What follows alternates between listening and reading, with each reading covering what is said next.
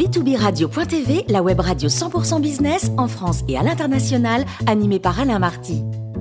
Bonjour à toutes et à tous, bienvenue à bord de B2B Radio.tv. Vous êtes 49 000 dirigeants d'entreprise abonnés à nos podcasts. On vous remercie d'être toujours plus nombreux à nous écouter chaque semaine. Aujourd'hui, nous recevons le docteur François Sarkozy, président de FSNB Healthcare et de Tous pour la Santé TV. Bonjour François. Bonjour Alain, merci pour cette invitation.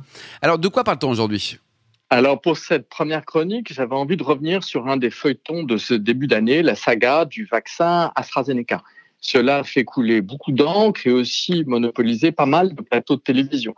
Alors cela pourrait faire sourire s'il ne s'agissait de vaccin d'une arme majeure pour se défendre contre cette pandémie qui définitivement va continuer à nous réserver des surprises, j'en ai peur. Un bref rappel des faits et de la chronologie. Alors rapidement, le 29 janvier dernier, l'agence européenne donne son feu vert conditionnel pour la mise sur le marché de ce produit. L'Allemagne et la France décident de déconseiller l'utilisation du vaccin pour les plus de 65 ans du fait de données considérées comme insuffisantes dans cette tranche d'âge. Ces deux pays vont quelques semaines plus tard étendre l'utilisation aux patients âgés de 65 à 75, mais avec des comorbidités. Au début du mois de mars, tout s'accélère, euh, mon cher Alain, et l'Europe avance en ordre dispersé. L'Autriche, les Pays-Bas, le Luxembourg, puis l'Italie vont interrompre l'utilisation d'un lot de vaccins en raison de craintes liées à la formation de cailloux de sang. Le Danemark, l'Islande, la Norvège, vous voyez, ont des situations différentes et eux décident de suspendre la campagne de vaccination. Au même moment, le Premier ministre français, je suis sûr que vous vous en souvenez, annonce son intention le 12 mars de se vacciner avec le vaccin AstraZeneca.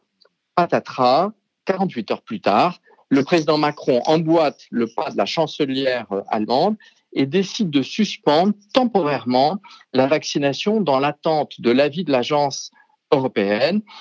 Ils seront suivis par l'Italie et l'Espagne. C'est sans doute un effet de notre principe de précaution inscrit dans la Constitution. Le 18 mars, donc trois jours après, vous voyez, les choses s'accélèrent. L'agence européenne estime que le vaccin est sûr et efficace, sans toutefois exclure la possibilité qu'il y ait des troubles de coagulation rares liés à ce vaccin. Le lendemain, c'est pas fini, la haute autorité de santé finalement recommande d'utiliser ce vaccin pour les 55 ans et plus. Vous vous souvenez, au départ, ils avaient dit déconseiller aux plus de 65 ans. Ça change. Bref, on en perd son latin. L'Allemagne n'a pas de restriction d'âge. Le Royaume-Uni, quant à lui, recommande le vaccin en plus de 30 ans et maintenant aux plus de 40 ans. Mais attendez, c'est pas fini. Ça, c'était la première saison. Pour la deuxième saison, les problèmes d'approvisionnement ont poussé le 26 avril la Commission européenne à lancer une action en justice contre AstraZeneca pour non-respect du contrat. La ministre déléguée à l'industrie en France, Agnès Pannier-Runacher, annonce par ailleurs que l'Europe ne devrait pas renouveler ses contrats d'approvisionnement en vaccins AstraZeneca pour 2022. Bref, si on veut tuer un produit, c'est difficile de faire mieux. Du coup, je suppose que comme moi, vous comprenez pourquoi les Français sont méfiants et sceptiques vis-à-vis de ce vaccin. Cela pose des vrais problèmes puisque des doses disponibles ne sont pas utilisées du fait de cette réticence. Je le regrette. Pourquoi? Parce que c'est une arme efficace qui, de surcroît, peut être utilisée en ville par les médecins, les pharmaciens et les infirmiers, puisqu'il n'y a pas de conditions particulières de stockage à moins 70 degrés comme ses concurrents Pfizer et Moderna. Et en plus, devinez quoi, il coûte cinq fois moins cher que ces produits puisqu'il est vendu à prix coûtant autour de 3 euros la dose versus plus de 15 pour les autres vaccins. Bon, François, on est entre nous, dites-nous, est-ce qu'il faut avoir peur du vaccin AstraZeneca? Alors Alain, à mon avis, il faut surtout avoir peur de la pandémie et du Covid.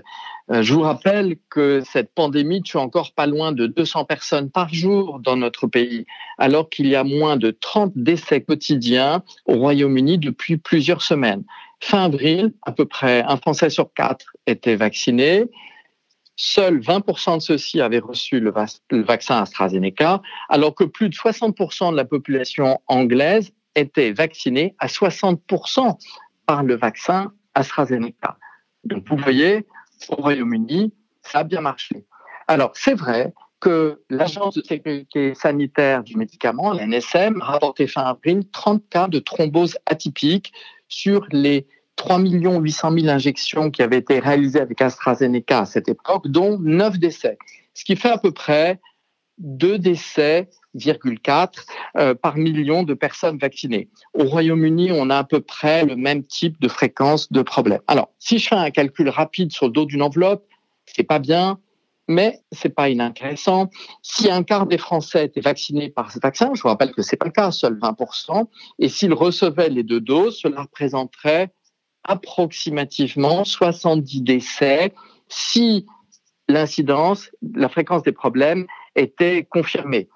70 décès au total, ce qui représente à peu près un tiers des décès journaliers liés au Covid.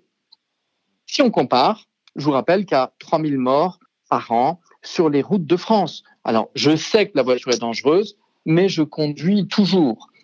Et un autre exemple, le risque de faire une thrombose en prenant la pilule est près de 100 fois plus important qu'avec le vaccin. Donc, faut-il avoir peur du vaccin? Non. Comme tout produit de santé, il peut conduire à certains effets indésirables, mais ils sont rares. Et alors vous, François, vous avez été vacciné ou pas? Alors oui, j'ai été vacciné. Je n'ai eu qu'une seule dose parce que j'ai eu le Covid fin septembre et j'ai été vacciné par AstraZeneca le 10 mars dernier. Des considérations, implications politiques et diplomatiques, ça veut dire quoi exactement? Alors, à mon avis, et très brièvement, on peut en faire plusieurs. La première, c'est que la crise sanitaire a révélé les faiblesses de notre système de soins. Pour rappel, un manque de matériel de protection lors de la première vague, un nombre limité de réanimation, un retard à l'implication des professionnels de ville et puis des hésitations dans la stratégie à adopter. Il nous faut du temps, sans doute trop, pour tirer les leçons des difficultés rencontrées dans les premiers mois. Mais il y a un point bien sûr important.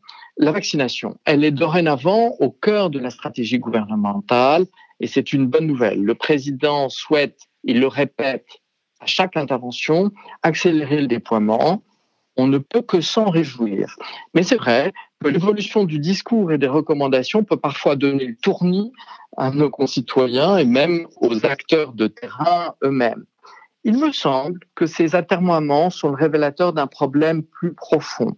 C'est l'absence de véritable politique de prévention en santé dans notre pays. Et ça, je le regrette, il faut y remédier. Un deuxième point qui me semble intéressant et dont on n'a pas beaucoup parlé, c'est le poids de la décision politique vis-à-vis du poids de la décision des autorités sanitaires. À ma connaissance, c'est la première fois que le pouvoir exécutif prend une décision de suspension d'un produit temporaire, on l'a vu, alors que cette responsabilité échoue clairement à l'Agence de sécurité sanitaire du médicament, la NSM.